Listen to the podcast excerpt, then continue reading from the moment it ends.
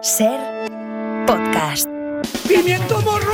No voy a dimitir. ¡A tomar por culo! Tenemos que recuperar la credibilidad en la política española. quiero oírlo más, no! ¿De dónde sacan a esta gente? Nos está engañando, que no nos engañe, que nos diga la verdad.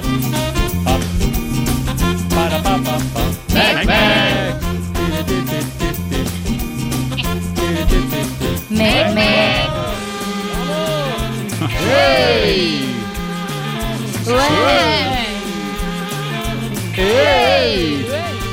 En 35 años ser como Estados Unidos y en 40 años ser como Irlanda. ¡Me cago en la madre que me parió! A ver, a pasar lista más que nunca, que es lunes. Tony Martínez, buenas tardes. Hola, ¿qué tal? Sheila Blanco, bienvenida. Buenas. Laura Piñero. Hola. Especialistas secundarios. Hola, Cristina hola. del Casar. Buenas tardes. Rafa Panadero. Eh, debería estar este Gabilondo. Yo creo que está. A ver, gente, Está, aquí estoy desde está, Bilbo. está, está. Ah, en Vigo estás. Eh, no, en Bilbo, en Bilbo, Bilbao. A Bilbo. En Ah, Bilbo y en directo. Había entendido, había entendido en. Vigo. En. Vigo. Bueno, venga, va. Vamos a las tuiterías.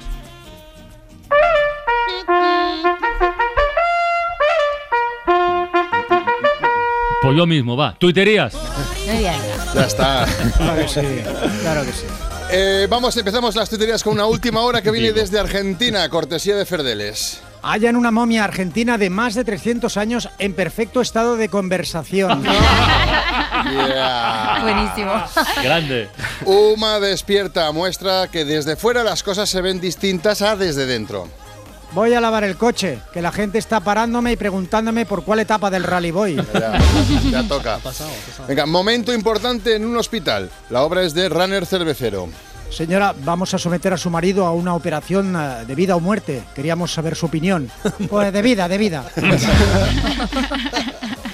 Tian Lara da un ejemplo del poder de la sugestión que tiene el cine. He visto una película con audio latino y ahorita recién agarré el celular para platicar con ustedes. Y acabamos con la abuela de Gila y este feroz re- retrato de una pareja en crisis. Cariño, ¿crees que lo nuestro se está enfriando? No, no creo. Un cordial saludo. A sus pies. Oye, hay una duda. ¿El Mundo Today han venido o qué? Sí, Están, ¿no? Pues venga, al lío, va. Tras una larga reunión en Moncloa con los representantes de la comunidad judía y musulmana, Sánchez logra el apoyo de Israel y Palestina a su investidura. Al menos hemos logrado que se pongan de acuerdo en una cosa. Soy el presidente que los españoles se merecen, ha declarado el socialista. El Real Madrid denuncia una vergonzosa campaña que pretende que los árbitros dejen de beneficiarle en todos los partidos. En el último encuentro, el equipo blanco sufrió que le anulasen un gol en fuera de juego y que no le pitasen un penalti que no era. El argentino separatista Carlitos Puigdemonti será clave para evitar que la ultraderecha gobierne en Argentina, según los analistas. Por su parte, Feijoni sigue reclamando que ha ganado los comicios. El 80% de los empleados están en contra de que su empresa les espíe, según revelan sus conversaciones privadas. Por eso yo no uso el WhatsApp, dice Carlos Francino en sus SMS privados. Expertos confirman que si se escucha el último disco de los Rolling Stones del revés, se les oye tomar la medicación. Si se presta atención, también se les oye gemir cada vez que se levantan del sillón. Mañana será noviembre porque una señora ha arrancado por error varias hojas del calendario. Se ha dado cuenta del error al abrir la nevera y ver que todos los yogures habían caducado. Y acabamos con una última hora sobre Renfe. Cancelan un tren Madrid-Barcelona por un chiste homófobo que hizo en 2011.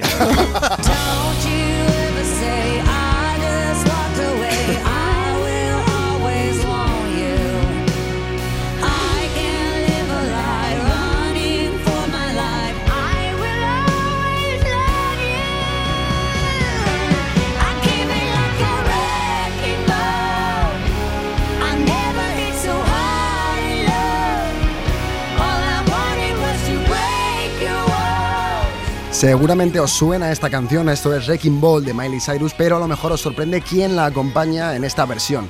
Se trata de Dolly Parton, ambas Mira. artistas que se consideran madrina y ahijada en la industria musical, ya se unieron para interpretar esta canción en la fiesta de Nochevieja de la NBC y ahora justo cuando cumple 10 años han decidido grabarla para el disco de versiones que Dolly Parton va a sacar el próximo 17 de noviembre y en el que podremos oírla interpretando canciones de Led Zeppelin, The Police, los Beatles o Elton John.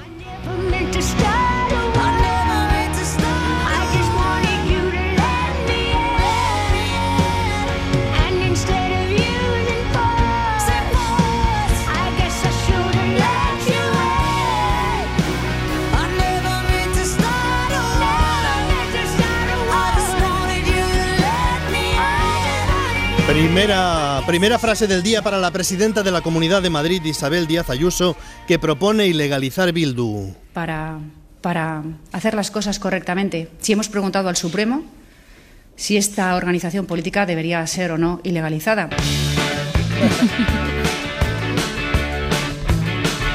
Pero ¿por qué solamente Bildu? ¿Qué discriminación es esa? ¿Por qué no ilegalizar tres o cuatro partidos más? Es una propuesta extrañamente tímida de la presidenta de Madrid, un poco blandengue. En eso Santiago Abascal ya le sacó ventaja hace semanas. que la ilegalización de los partidos separatistas Partidos separatistas, el Partido Nacionalista Vasco también un poco, porque si no es por separatista, por pecado original. Fundan- fundaron un partido sobre esos tintes racistas. Pues ilegales también. Dios, ahora ya sí que me has matado. Entre Ayuso y Abascal. ¿Y los comunistas? Herederos de una ideología asesina, ¿no los vamos a ilegalizar? Y con el PSOE ya veremos, porque claramente es antiespañol y cómplice de todos los anteriores. Con lo que una vez ilegalizados Bildu, comunistas, terroristas, separatistas y el PSOE así así, ya con todos ilegales, entonces vamos a elecciones verdaderamente libres.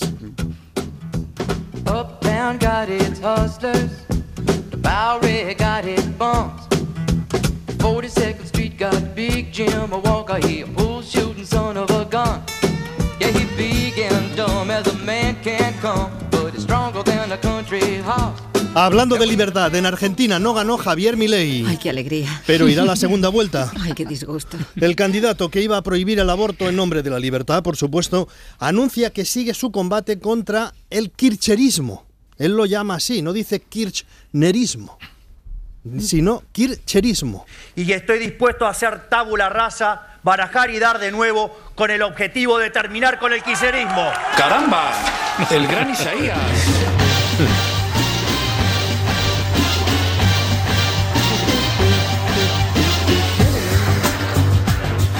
En su defensa hay que decir que es más fácil, más musical, ¿eh? decir seguramente kirchnerismo que kirchnerismo. Es más, sí, hay que practicar bastante. Habrá una segunda vuelta en Argentina.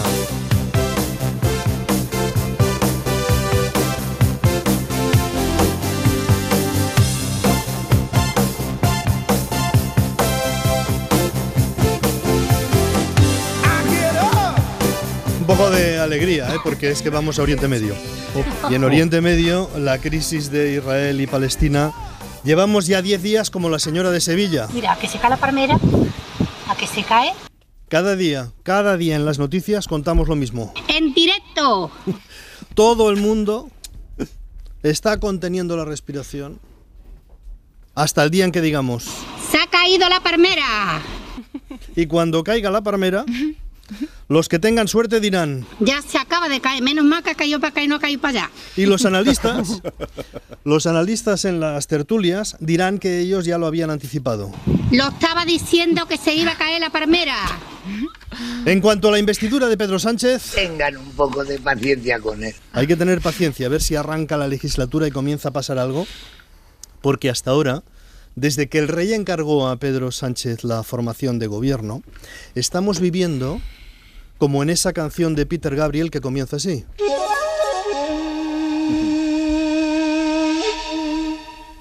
Y dices, pues ah, estupendo. Y va Peter Gabriel y lo repite. Ah, vale, sí, sí, está bien. Bien, bien, bien, bien. Pero estás esperando que pase algo con la canción y no arranca. Hasta que por fin empieza. Ahora te escucho, Peter Gabriel. Ahora sí.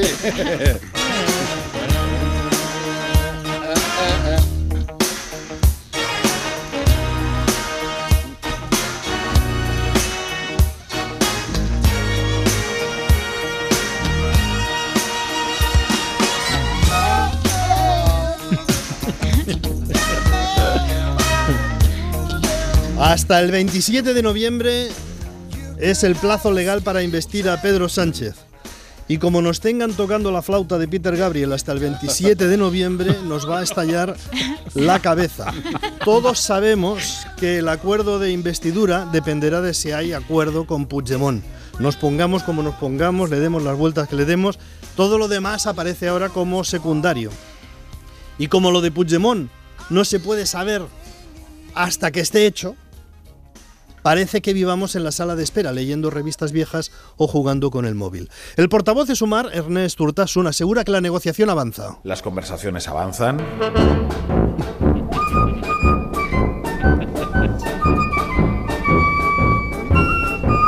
Allá irán en fila Pedro Sánchez, Yolanda Díaz, Oriol Junqueras, Aitor Esteban, Merche Purúa Ione Belarra también, y todos esperando a ver si se pone en la fila Puigdemont. Urtasun plantea el debate que busca sumar, reducir la jornada laboral. Desde aquí queremos hacer una petición al señor Urtasun y es si puede hablar un poquito más alto en los finales de frase. Porque cuesta un poco captarle en plenitud, como vais a comprobar. Y en relación al tema de la, eh, de la jornada, eh, permítame que ser discreto sobre cómo estamos trabajando los redactados y los acuerdos, pero sí que quiero insistir claramente que para nosotros es fundamental que esto esté en un acuerdo de gobierno.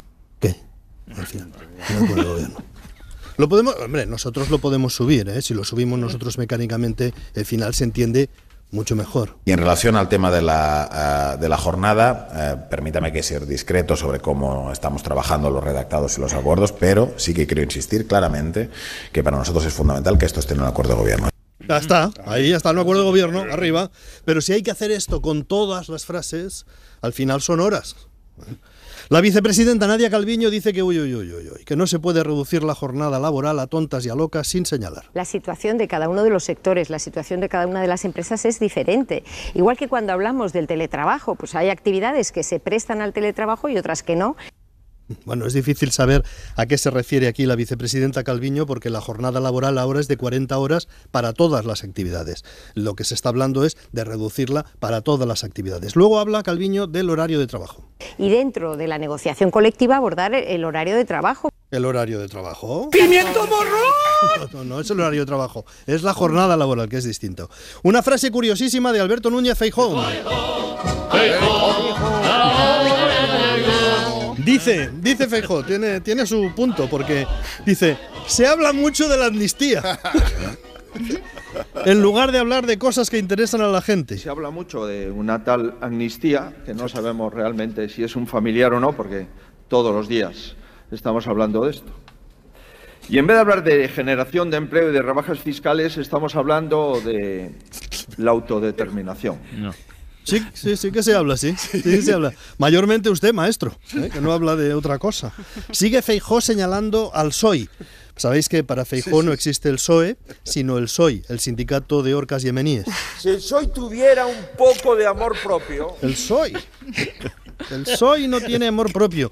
Y en España solo se habla de amnistía y autodeterminación. No hay derecho. Incluso pide elecciones todos los días. Si estuviesen seguros de que lo que hacen es lo correcto y cuenta con el apoyo de los españoles, tendríamos elecciones el próximo 14 de enero para poder votar. ¿Estamos de acuerdo con la amnistía, sí o no? ¿Estamos de acuerdo con la independencia, sí o no?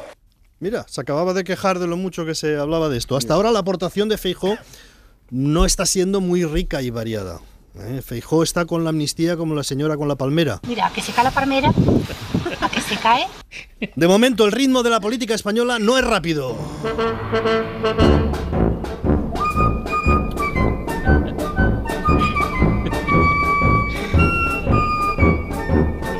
Nadie nos podrá acusar a los españoles de precipitarnos. Hay una crisis del planeta, pero nosotros no perdemos los nervios, seguimos a nuestro ritmo. Y en España con una nueva borrasca que va a dejar hoy fuertes lluvias y que de momento dejó anoche un vendaval en Andalucía. Así es, han llegado las lluvias. Lluvias que veníamos reclamando. Las lluvias traen calamidades también, pero llevábamos mucho tiempo esperando la lluvia. En los mapas del cielo el sol siempre es Amarillo. Amarillo, es amarillo, obsesivamente amarillo. Los campos, los parques, todo es amarillo cuando no llueve. Cristina del Casar ha buscado el lugar de España donde más llueve. Grazalema es un municipio de 2.000 habitantes en la provincia de Cádiz y su media anual de lluvia se encuentra entre los 2.000 y los 2.200 milímetros al año, el triple de la media española. Su alcalde, Carlos Javier García, asegura que es donde más llueve del mundo. El año pasado, en diciembre de 2022, eh, el día 15 tuvimos el mayor registro eh, de, de lluvia de, de todo, de todo el mundo. Cayeron en un día 212 litros. Anoche nos cayeron 120. La razón de tanta precipitación es la orografía de la zona, que genera un efecto embudo, ya que los frentes que entran por el Atlántico encuentran en Grazalema la primera barrera montañosa. En Grazalema cuando llueve es verdad que llueve a cántaros, es que llueve muy fuerte. Y claro, la gente está muy habituada, tienes que seguir haciendo vida. Te cambias tres veces al día porque cuando llueve te mojas y te mojas de verdad. eh, por eso, porque tú imagínate días donde han caído 200 litros de agua. Grazalema reclama el título de campeón de España de de lluvia, pero se lo discuten en Rois, un pueblo de 4.000 habitantes en la provincia de A Coruña. Habla su alcalde, Ramón Tojo. Es que aquí tenemos lluvia, no nos sale musgo en la espalda de casualidad. Rois registra un promedio anual de 2.900 milímetros de lluvia. También reivindica el título. Nosotros creemos que sí, que, que somos nosotros, por lo menos ser los primeros en algo. No descarta el alcalde que pueda haber otros lugares más lluviosos, pero dice que no lo miden. Yo siempre digo que, pues, claro, porque tenemos medidores, me imagino que no todo el mundo lo mide. En Roes ya hay lista de espera para vivir, no hay casas a la venta, por cierto, y en Grazalema vive casi completamente del turismo. Urge un cara a cara entre estos dos alcaldes, separados por 900 kilómetros, unidos por la lluvia. Después de años de vivir de la industria de sol y playa, la lluvia se ha convertido en España en un reclamo publicitario. Venga, que llueve.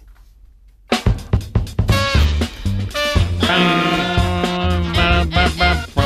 Especialistas secundarios, ¿qué pasa? Bueno, ¿habéis trabajado con familiares, familiares directos? ¿Cómo, No, cómo? ¿Qué has es dicho? una- es- Bueno, si habéis yo con mi trabajado con primo. familiares, pero ojo, es Sí. una pregunta retórica, que esto no es la hora panadero. es simplemente- esto es para introducir el tema, porque, claro, trabajar con familiares se dice que hay más confianza y, que- y eso a veces puede ser bueno o puede ser malo. Así que queremos hablar con gente de fuera de esta mesa que, que trabaje con familiares directos para que nos cuenten sus experiencias. De entrada, mira, nos llama un rico heredero, se hace llamar así un rico heredero. DJ, ¿qué tal? Buenas tardes. ¿Qué tal? Buenas tardes. Buenas tardes. DJ, ¿de dónde viene el nombre? Eh, Dow Jones. Dow Jones, vale. Dow Jones. Me pusieron así. Mis padres les gustaba. Vale. Bueno, a ver, yo. Uf, qué Dinos. hablar con vosotros. Ya, pero pereza. bueno, haz un esfuerzo, haz un esfuerzo, DJ. A ver, no, yo vengo a denunciar el estigma que sufrimos los ricos herederos. Eh, pues como si no tuviéramos ningún mérito, ¿no? Como si fuera casualidad haber nacido en una familia millonaria. Vale, porque Y- de, la- de base, eh, tus padres son ricos, ¿no? Son millonarios. Bueno, mi padre es banquero y ella, mi madre, pues tiene una multinacional de ropa. Vale. mm, Pero todo lo que tengo es meritocracia pura. Vale. Me lo he ganado yo. Nadie me ha regalado nada. Ha sido gracias a mi esfuerzo. ¿Esfuerzo? La mesa, Ya. la mesa de 8.000 euros. Bueno, Ay, sí. Dios, no, no pasa nada. eh. Igual, ah, igual hay gente que discrepa de esto que estás diciendo, de que lo tuyo sea fruto. No, vale. Que discrepe, Que que discrepen. discrepe. Sí, no, lo, lo que tengo es por mi esfuerzo, ahora en serio, y por mi determinación, ¿no? Ya. Siendo un espermatozoide, te Sí. cuento, Mm. fui yo el que se partió la cara con otros 250 millones de espermatozoides. verdad, eso es ¿O verdad. eras tú? No. ¿O eras tú? No, no. ¿O el de tu lado? No, ¿O el de la, o es- ese menos. No, No, no, menos. No, fui yo. No, no. El único, El único, ¿vale? el nadie único. me dio, nadie me dio nada cuando estaba peleando a cara perro con cientos de millones de rivales en el líquido seminal recién eyaculado por mi padre. Ajá, eso está, es un buen punto de vista. Yo, yo, yo Tú, fui el tú, único, tú. Sí, el único Sí, superviviente y basta ya de infravalorar a los ricos herederos. Pido respeto, respect. ¿Cómo? Respect, vale, respect. Es un punto de vista, Francino, que no habíamos visto. No, no, no, Desde no, es este- desde interesante, este- es novedoso, novedoso. Muy novedoso, pues Dow, Dow, Dow. muchísima- Dow Jones, Jones. muchísimas gracias por la, por la aportación, ¿eh? nos, nos va a hacer pensar esto. Bueno, vamos ahora a hablar con Julio, que por lo visto parece ser que trabaja con su hermano y no sé si está contento. ¿Estamos contentos o no, Julio? ¿Qué tal? Sí, sí, sí, mucho, mucho, Mucho. ¿Qué tal? Buenas tardes. Buenas Sí, tardes, somos gemelos. Julio. Además somos gemelos, somos gemelos. Qué bien, qué bien. Sí, para mí es como la, la- la- la- la- de la familia, ¿no? la Fíjate familia, tú que ya en el prácticamente es de la vientre... sí. Sí, fíjate tú que yo siempre cuento que en el vientre de, de- de- de madre, a la hora de salir, yo le dije a mi hermano, tú primero, hermano. Y él me dijo, no, sal tú primero. Oh. Y yo, no, tú, él, no, tú. Pues mire, se- al final se ve que salimos los dos abrazados. Oye. ¿Qué te parece? Qué bonito, Bonito. y, qué, y qué daño. Sí. Bueno, y, y- y traba- entonces dices que trabajáis juntos, ¿no? Tú y tu hermano. Sí, desde hace, desde hace ya 15 años Qué tenemos bien. una empresa de catering única en el mundo y nos va fenomenal. la Muy verdad. bien, oye, Sí, pues eh, enhorabuena. Única en el mundo, ¿qué significa eso esta empresa de catering? Bueno, porque en nuestra empresa de catering el cliente viene al local a comerse la comida. O sea, no la llevamos, él viene aquí y se la come aquí sentado. Vale, vale. Igual hay gente que piensa que más que una empresa de catering lo que tenéis es un restaurante, puede ser eso, ¿no? Bueno, no, no, no, bueno, será tu forma de verlo, ¿no? pero no es, es de catering. Pero ya catering. es catering, es catering, pero la gente va y vosotros servís allí la comida, ¿vale? pero lo importante, Julio, es que os lleváis guay tú y tu hermano, ¿vale? Con mi hermano muy bien, Muy muy, bien. Bueno, muy bien. Bueno, a ver, Javi es un poco desastre, ya, es un po- pero es muy trabajador, ¿no? Yo, yo llevo lo que son las riendas del negocio, papeleo, cuentas, gestión y él, pues, bueno, pues él, está, él saca la basura, barre y nos complementamos muy Bueno, bien. hacéis un buen, Eso es un, lo importante. un buen team, un buen team. Pues oye, me alegro, Julio, fantástica esta, esta vida que tienes. Muchísimas gracias. Venga, vamos con la, con la última llamada de familiares, ¿no? Que trabajan juntos. Mm. Buenas, ¿qué tal? Sí, hola, buenas tardes. Mira, mi nombre es Javi, soy el hermano del... Julio. De Julio, Tienes la misma voz, que lo sabes. Nos Te- han jodido, somos gemelos. Vale, vale, no, es difícil saber quién es quién, ¿no? O sea, tú eres, tú eres, tú eres Javi. Vale. A ver, ¿y qué, A queri- ver, no, y qué que la querías? no ver. es- Mm, a ver, no que yo llamaba porque la cosa no es como ha dicho Julio. La gestión de la empresa la llevo yo. Vale. Él no está bien, ¿sabéis? Él no está bien, pero bueno. Tenemos un restaurante. Es un restaurante. ¿vale? Como ha dicho usted, él dice que es una empresa de catering, pero no, es un restaurante. Y restaurante. por lo demás, muy bien, ¿no? Eh, Gracias, gracias era solo hacer esta puntualización y gracias por darme la oportunidad. Nada, nada, hombre, la puntuación está hecha. Adiós, Javi. Y obviamente nos llama ahora otra vez Julio. Julio, ¿qué tal? Buenas tardes. No, que no quiero molestar con mis cosas. No, ya, A ver, ya. Yo a mi hermano, yo a mi hermano pasa, eso vaya por delante, lo quiero más que a mi vida. Sí, sí. Pero el pobrecito miente más que habla. Ya. Miente más que habla. Él no puede gestionar el negocio de catering, catering. Vale. Porque bueno, mi hermano nos lo ha comentado, pero está en la cárcel día siguiente. Bueno, bueno, bueno. Yo no le juzgo, yo no, le ya, yo no le juzgo. Es mi hermano, pero que no me toque los cojones. Vale. Gracias, ya está. Ya. Buenas tardes. Buenas tardes. Venga, ahora nos llama Julián, que quiere decir la suya. Julián, buenas Me tardes. siento el bochorno, qué bochorno, Sí, qué no, no, bochorno, ya, qué sí. bochorno. Pero es indigno que alguien hable de los problemas de un hermano Ajá. en la radio, ¿vale? sí. Yo lo quiero a mi hermano, porque yo lo quiero, es sangre de mi sangre. ¿vale? Pero es un cerdo. ¿vale? Gracias. Cerdo, vale, de acuerdo. Vamos a hacer una cosa, hermanos Javi y Julio. Yo os voy a dejar conectados y entre vosotros eh, habláis y mientras yo voy No, Javi. Javi, Javi, que, Javi, que, ¿de qué vas? No, ¿de qué vas tú? No, que tienes muy poca vergüenza, Julio. No, perdona, no soy yo el que llama a la radio. Bueno, o sea, has llamado tú primero para Vamos, criticar. vamos bajando. El esta restaurante, gente. no, es Francino, yo creo que está bien, ¿no? A escuchar a la gente. Bueno, como en las hablar. conexiones dejamos sonido en directo y, Sí, y yo vamos, prefiero- vamos, vamos desvaneciendo. Yo prefiero a los hermanos Williams. Sonido en directo desde el Congreso, sonido en directo de los hermanos. Ahí está. Eso lo dice papá. Te tiene, te tiene a ti porque te tiene a ti porque eres el que. Y de ahí sale un indicativo que dice la ventana y publicidad. Hala. Hasta luego.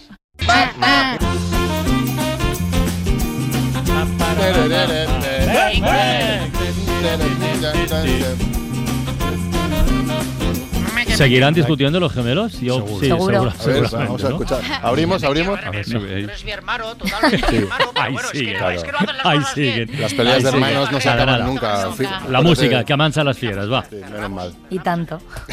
No soportas la normalidad. Todo se te desmorona. Aun cuando lo intento siento que te decepciona. Pones la balanza en el abismo otra vez y yo siento que estamos jugando al ajedrez. No lo ves, no lo veo en este diálogo de pez. Es el canca. Sí, el Canca tiene Ah. nueva canción con un título muy fácil de recordar. Se llama simplemente Sencillo. Con ella nos demuestra una vez más que se puede hablar de los malos días y de los defectos sin cortarse las venas y con mucho sentido del humor. Aquí nos propone una fórmula aparentemente sencilla para solucionar una posible crisis de pareja. Cariño, comprensión y aceptación del otro. Luego hay que saber aplicarla. ¿eh? El artista está en la recta final de la gira de su disco Cosas de Vivientes, El Canca.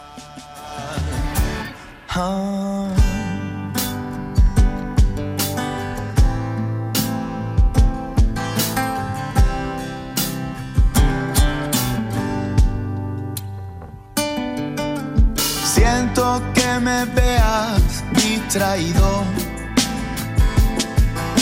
Sé que a veces soy distante. No cuela de excusa el sinsentido de este mundo extravagante.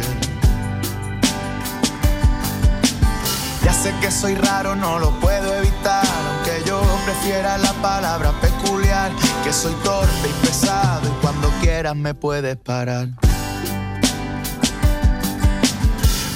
Estas alturas me reconocerás que es complicadillo adivinar por dónde vas. Y yo te juro por Satanás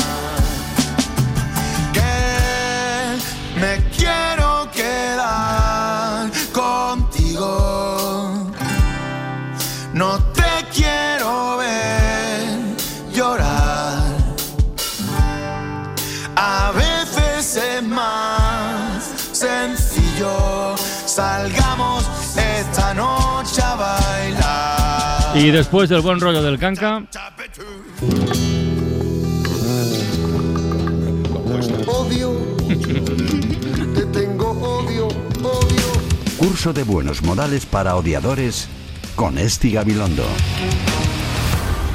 Desde Radio Bilbao, que no Radio Vigo. Esti, cuando quieras, venga. Hay que compensar el buen rollo del canca. Aquí llego yo con todo el odio de las redes. Ahí estamos. Porque, ¿sabéis? Es que eh, esta semana eh, me he quedado bastante sorprendida. Os cuento rápidamente. Resulta que a mi hija en el cole le han mandado leer La Celestina. Y como yo ando con un poco de lío y no he podido ir a una librería del barrio, que suele ser lo más recomendable para encontrar una buena edición, pues ¿qué he hecho? He tirado de internet para una tienda online, pues para, pues para comprar el libro ahí. Y claro, ya que estaba en internet, Claro. pues me metí a ver las reseñas, porque a mí una reseña me gusta más que una desgrabación de Hacienda. Y entonces, ¿cuál fue mi sorpresa al descubrir que hay mucha gente que hace reseñas de los grandes clásicos? No, mira. Claro, sí, sí, sí, sí, sí.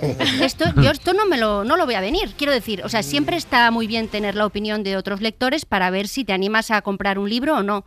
Pero claro, yo pensaba que había ciertos autores consagrados, no sé, pongamos los del siglo XV para abajo, que, que por lo que sea dices, este debate no estaba superado ya. O sea, eh, no, pu- pues no, pues se No. ve que no. Porque se ve que hay personas que ya sabemos que se levantan con mal día y se ponen a escupir su odio eh, hacia todas partes y si se lo guardan, pues sienten que se van a morir. Entonces, la Celestina, pues la Celestina, lo que haga falta. Entonces, eh, he rescatado esta reseña que me llamó muchísimo la atención Mm. de un tal Damián sobre la Celestina. Vamos a escucharlo. El peor libro que he leído en mi vida. No se entiende nada y es muy aburrido. Qué asco de libro. Ahora entiendo que sea anónimo y que el autor no quisiera firmarlo. A ver, a ver, antes, antes de que llegue Benjamín Prado, vas a hacer un poquito de abogados del diablo, ¿no? A ver, a Celestina está escrito en castellano antiguo.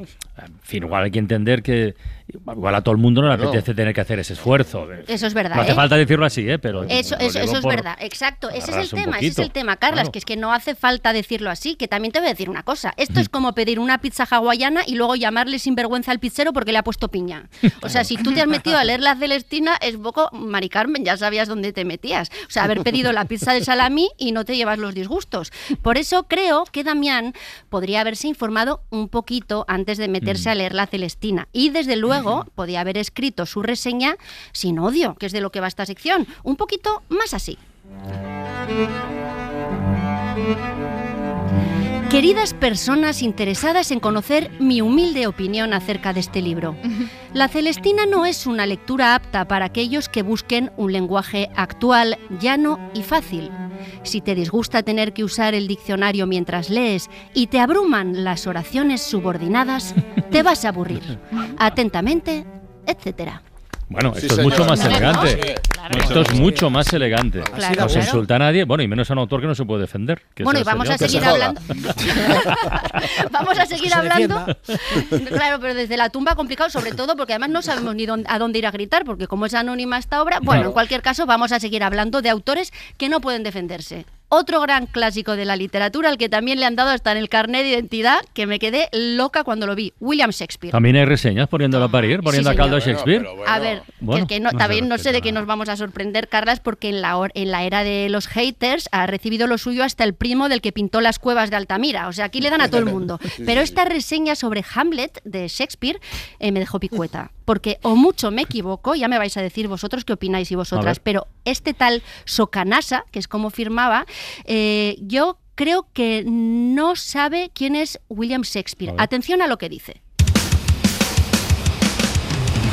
Wow, amigo, mejor vuelve a tu trabajo diario. Lo entiendo. Yo también quería ser escritor, pero en vez de eso estoy muy contento con mi carrera de abogado. Deberías intentar lo mismo. En cuanto a la historia, la mejor manera de describirla es que es una historia contada por un idiota, llena de ruido que no significa nada. Un millón de monos que escriben aleatoriamente en ordenadores podrían generarla. ¿Cómo te quedas? Pero, no, no- no se entiende muy bien. además. Una historia No sé. llena de ruido por- can- por- contada por un idiota, eso es- me suena a Shakespeare. Es- sí, en realidad es un poco el Shakespeare moderno. Es, es asombroso. Mi teoría es que esta persona no tenía la menor idea de quién era William Shakespeare, es lo único que, que se, que se me ocurre. Y entonces eh, he decidido hacerle una propuesta, pues un- para empezar un poquito más educada, y sería algo así. Querido William Shakespeare, seas quien seas. Escribo estas palabras desde el rencor que me produce que nadie haya sabido ver mi talento como escritor, pero lo cierto es que tu historia me parece confusa y azarosa. No eres tú, William, soy yo. Claro. Atentamente, Claro, etcétera. claro. Sería, claro.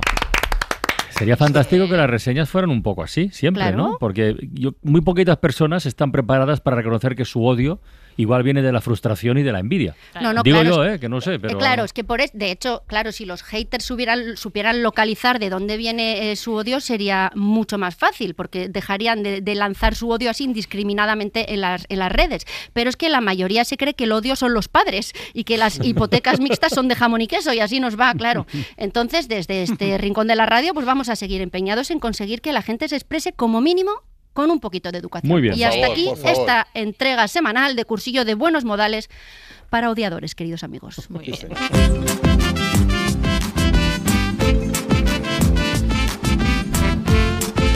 Vamos a leer Mira. con DJ Gili. ¡Y vamos a leer! No abandonamos, no abandonamos la, No, la- la Y literatura. luego la ventana de los libros, es que está, luego todo- la está todo ventana- conectado, bueno, está todo conectado. Está todo conectado y de nuevo con otro DJ, en este caso DJ Gili, quien es nuestro prescriptor y escritor el de cabecera. DJ, muy buenas. ¿Qué tal? Muy buenas tardes, Muy como buenas. siempre. ¿Qué tal? Pues muy ufano, muy dicharachoroso, ¿no? De- y congratulado de estar aquí en este programa tan ufano. Y bueno, vale. dejarme. Es ufano tú y ro- ufano nosotros, ¿no? rom- dejarme romper una, una lanza en favor de. Shakespeare. Vamos a ver, Shakespeare, Shakespeare. Eh, eh, bueno, era, el. Goat, el Goat. No, No, no, no, no, digo no, en favor del que hizo la reseña. Shakespeare es un Ah. poquito Ah, plasta. ¿eh? vale, vale. Y ahora me he enterado que la de Celestina, o sea que no, no se sabe quién la escribió. Pero tío, tú eres el prescriptor literario, tú eres el No, ya, experto, ya, ya, pero bueno, no puedo estar por todos los detalles, ¿no? A veces hay cosas que me se escapan, pero. Oye, hostia, no se sabe, bueno, bueno. DJ, una cosa, que me ha dicho un pajarito que se- estuviste de jurado en los premios Planeta. ¿Eso es cierto? Bueno, bueno, bueno, bueno. Eh, Era eh. secreto, era secreto. No, no, es que a mí no me gusta jartarme de, No, de ya- estas cosas. veo que no, ¿quién te la- jartes, sí. ¿Quién te la ha chivado? ¿Quién te la ha Bueno, tú lo enviaste por WhatsApp a todos los contactos Bueno, varias se veces. me- se me debió escapar, se me te debió escapar, sí, sí, sí. No, a ver, me llamaron para, para ser uno de los jurados del premio Planeta, hay más, no solo yo, ¿no? Pero renuncié. Mm. ¿Qué dices? Cuando vi, sí, cuando un vi de que iba la movida. ¿Eh? Pero, Sí, renuncié, renuncié, dije renuncié. pero por temas éticos o por qué? No, no, por tema ético me parecía bien, ¿no? Porque me obligaban a leerme dos libros Pero en bueno, dos meses. pero bueno. Qué vergüenza. En dos meses. En dos meses. Pero, pero estamos locos, ¿qué pasa? Es verdad, pero que, que, que, que- Están locos. Vosotros sabéis que yo soy un lector Avezado. No, no, no, no, Carlas, no le ayudes, no, Ah, que, perdón, que- perdón, que descarrile solo. que, que soy un gran lector, ¿no? Pero, tía, yo pensaba que ser jurado era, bueno, que te lees un libro y ya está, no, no tres o cuatro Eso, libros. Es, que, es que no sé de qué va esta peña, que se pasan un montón. Pero ¿te llegaste a leer al menos uno o no? Sí, me leí el de Sonsoles, Ah, entonces lo, mira, lo que hacen los del planeta es que te envían para que tú rellenes una, una especie de encuesta, ¿no? Para Ya. los jurados nos envían... Entonces, cuando tú te, te terminas el libro, tienes que marcar una de estas opciones definiendo el libro, ¿no? Son cuatro opciones ¿Cuál- que te envían cuáles son? y tú tienes que marcar con una cruz una, ¿no? Vale. Y las opciones eran, son, o sea, para cualquier libro, ¿eh? Pero son... mm, Una es mola, la otra es chachi, la otra es ñe y la otra es truño. Vale, o sea, pues tú mola, chachi, ñe o truño. Y tú luego metes la cruz. ¿Y al de Sonsoles Onega qué le pusiste? No, no, no lo acabé, no lo acabé. Pero Si ya te digo que cuando me. No, me, si ya te dije que renuncié, que renuncié. Digo, me- me- si me acabo este, me tengo que leer otro. Paso, tío. Vaya. Es que. Pues entonces no puedes recomendarlo porque si no te lo has acabado. eh, No, no, recomendarlo lo recomiendo. Pero sí que, claro que sí, una recomendación sí que nos puedes hacer, ¿no? Antes de que Sí, venga. sí, va, una de esas pues recomendaciones que le dan los morros a Benjamín Prado, que son. Venga, vaya los morros al flequillitos. venga. Hoy traigo, si me permitís, un libro. mm, ahí está la musiquita, qué bien puesta ahí. Pues traigo un libro de Esto es radio, categoría, de categoría erótica. Si mira. me permite, Ah, si se me guau. permite, porque a veces también hay, ca- Sí, sí. o sea, literatura erótica de, de- de nivel, ¿no? Sí. A mí me ha parecido delicioso. Como Está todos. un poco subidito de tono, ¿eh? Mm. Bueno, subidito de tono bastante guarrete. Vale, es guarro. O sea, Bueno. es un libro guarro, para. Dicen en una reseña, dicen que este libro no se atreven a leerlo ni los cantantes de reggaetón. Bueno, pero- bueno, que entonces es una cerdada. Sí, ¿Cómo se titula? Se, se titula El Señor de los Anillos, pero Vale. en este caso anillo hace referencia a la acepción ano pequeño. ¿no? Vale, vale, vale. Y Ya, sí, sí. eh, la verdad es que... favor. Bueno, es literatura, Francino. Sí, o sea, no, ya, no sí, sí. no sí, sí. cancelemos. no Sigue, sigue, cancelemos. sigue, sigue. Tú en la primera página ya ves que van de van de más de, de, de anos que de anillos, pero Sí. bueno, es como ¿Y qué? yo, yo, yo, yo la sensación que tuve es que como si leyera el Kama Sutra, pero en movimiento, ¿sabes? Como si como si el ¿sabes? Como el Kama Sutra en movimiento, o sea, Sí, no, ¿sabes? sí, sí. ¿Sabes, no? Sí, pero digo- cuéntalo tú. No, No, no, no, pues así. Y el prólogo es de Leticia Sabater, Ah, que está también deliciosa, y dice ella que leyendo este libro te das cuenta de que los caminos de Dios son inescrotables. Y eso lo dice. Inescrutables, pero bueno. No, no, no, en este caso está bien dicho, créeme, está bien dicho. Este sí que te lo has acabado, ¿no? Este sí te lo has Este leído. me lo he de- acabado, sí, de sí, De cabo sí. a rabo. desde- ¿eh? ¿Eh? ¿Eh? ¿Eh? Bueno, pues nos Oye. quedamos con El Señor de los Anillos, esta favor. recomendación de dije. Que me, que me han dicho que os pida que cuando refiráis al libro gordo de Petete, digáis por favor libro curvy de Petete Vale, vale. o libro corpulento de Petete, ¿vale? que vale, acabemos con esa De acuerdo, de Jota, chao. Chao. Ay, por cierto, Seila Blanco. antes de la música clásica. No, la música ya entra. Con el nanana de fondo ya estamos con libros. Dejadme anunciar a los oyentes de la ventana que en un ratito en la ventana de los libros vamos a hablar de bibliotecas. Mañana es el Día Mundial de las Bibliotecas y si os apetece, a través del 900 100 800 nos podéis contar cuál es vuestra biblioteca favorita, historias de biblioteca, recuerdos, etcétera. ¿Vale? 900 100 800. Musiquita. Musicaza, Sheila Blanco. Venga, vamos allá, que hoy os traigo músicas para esta estación, o bueno, más bien hay que hablar cada tiempo, cada día, porque yo creo que las estaciones ya están un poco difusas. Esto que vamos a escuchar sería la cara B de esa famosa cara A, que es el movimiento de un famoso concierto para violín que describe el otoño, y suena así.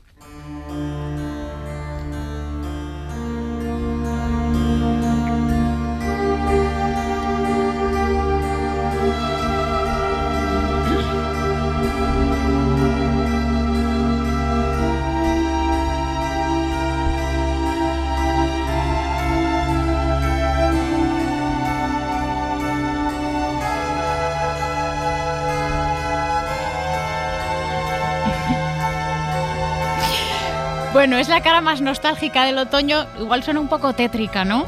pero esto sigue siendo Vivaldi y las Sí, cuatro estaciones, sí, sí, ¿eh? sí. Sí, es la llegada del frío, muy diferente a esa cara A, que es el primer movimiento que vamos a escuchar a otra ahora, pero yo creo que Vivaldi tenía el mensaje de que, bueno, las estaciones tienen sus momentos regus, que sería este, y sus buenos momentos, que sería este otro. Oh, oh. Así sí, Vivaldi. Así sí. Vamos, Vivaldi, vente arriba.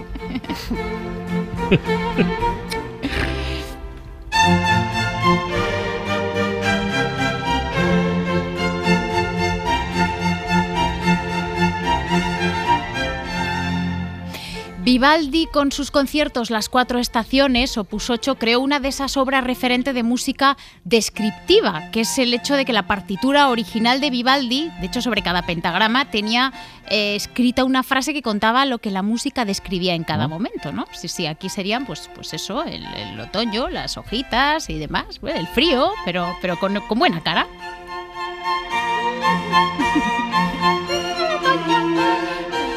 Venga, y seguimos con el frío. Nos vamos de Venecia, donde vivía Vivaldi, a París, concretamente al barrio de Montmartre, al que se fue a vivir a finales del 19 Eric Satie, el compositor francés, a una habitación angosta, oscura, húmeda, en París, que, que llueve tanto, y que bautizó dos compilados para piano llamado así, Habitaciones Frías, Mm. Bis Freude. Bueno, esta es el ter- la tercera habitación, cuyo subtítulo es Corrientes eh, que hay que ahuyentar.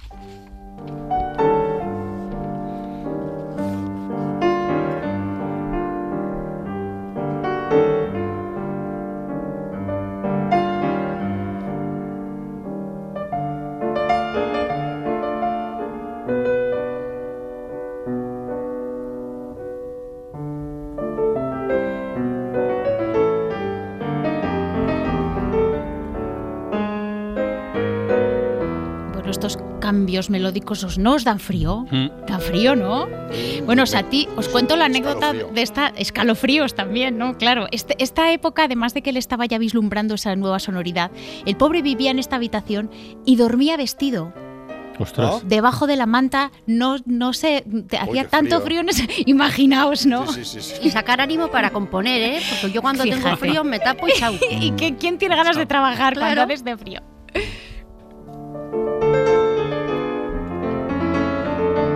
Bueno, y vamos a recuperar ahora una canción francesa también del año 1945, compuesta por Joseph Cosma. Y aunque se ha convertido en un estándar de jazz muy famoso, tiene su versión barroca orquestal con flauta travesera como Mm. solista. A ver qué os parece esta interpretación de Las hojas muertas, Les filles mortes.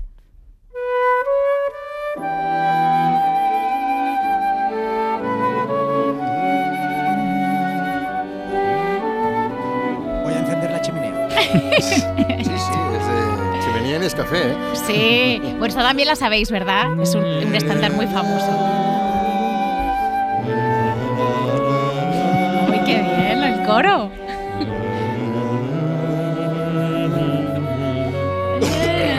Voces calentitas Un también. poquito peli francesa también, bueno, voces calentitas, sí, película de chimenea. Venga, hemos empezado con, con una de las estaciones más famosas, pero no os creéis que son las únicas. Además de Vivaldi, el ruso Alexander Glazunov estrenaba en 1900 su ballet Las Estaciones, opus 67. Aquí también se escucha caer las hojas. Atentos a la flauta travesera seguida del clarinete.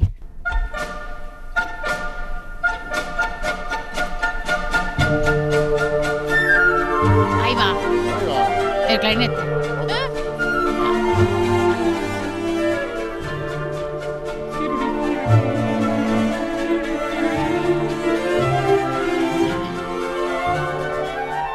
También una visión bastante optimista, ¿no? De lo que es el otoño. Sí.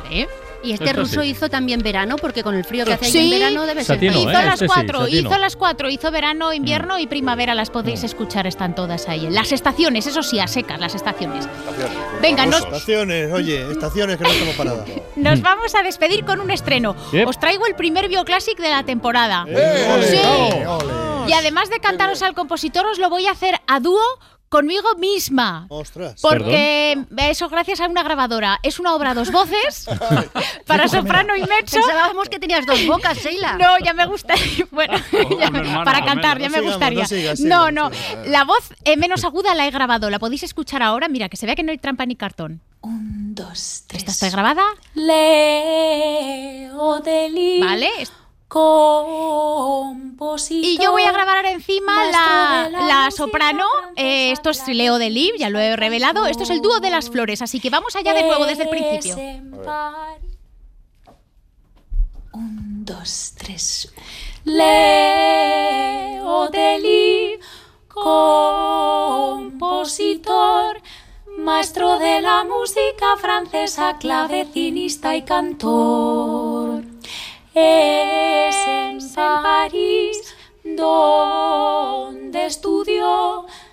De familia musical venía y claramente lo heredó.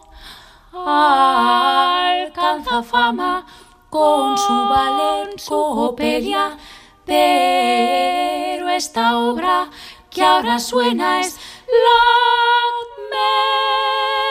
su dúo de las flores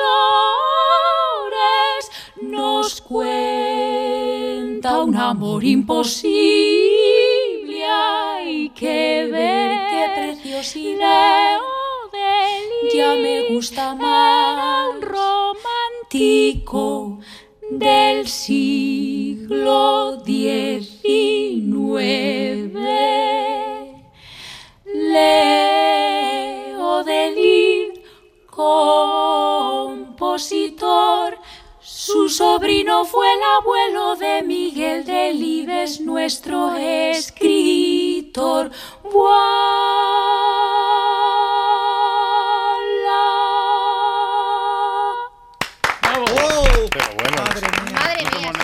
Para no perderte ningún episodio, síguenos en la aplicación o la web de la SER, Podium Podcast o tu plataforma de audio favorita.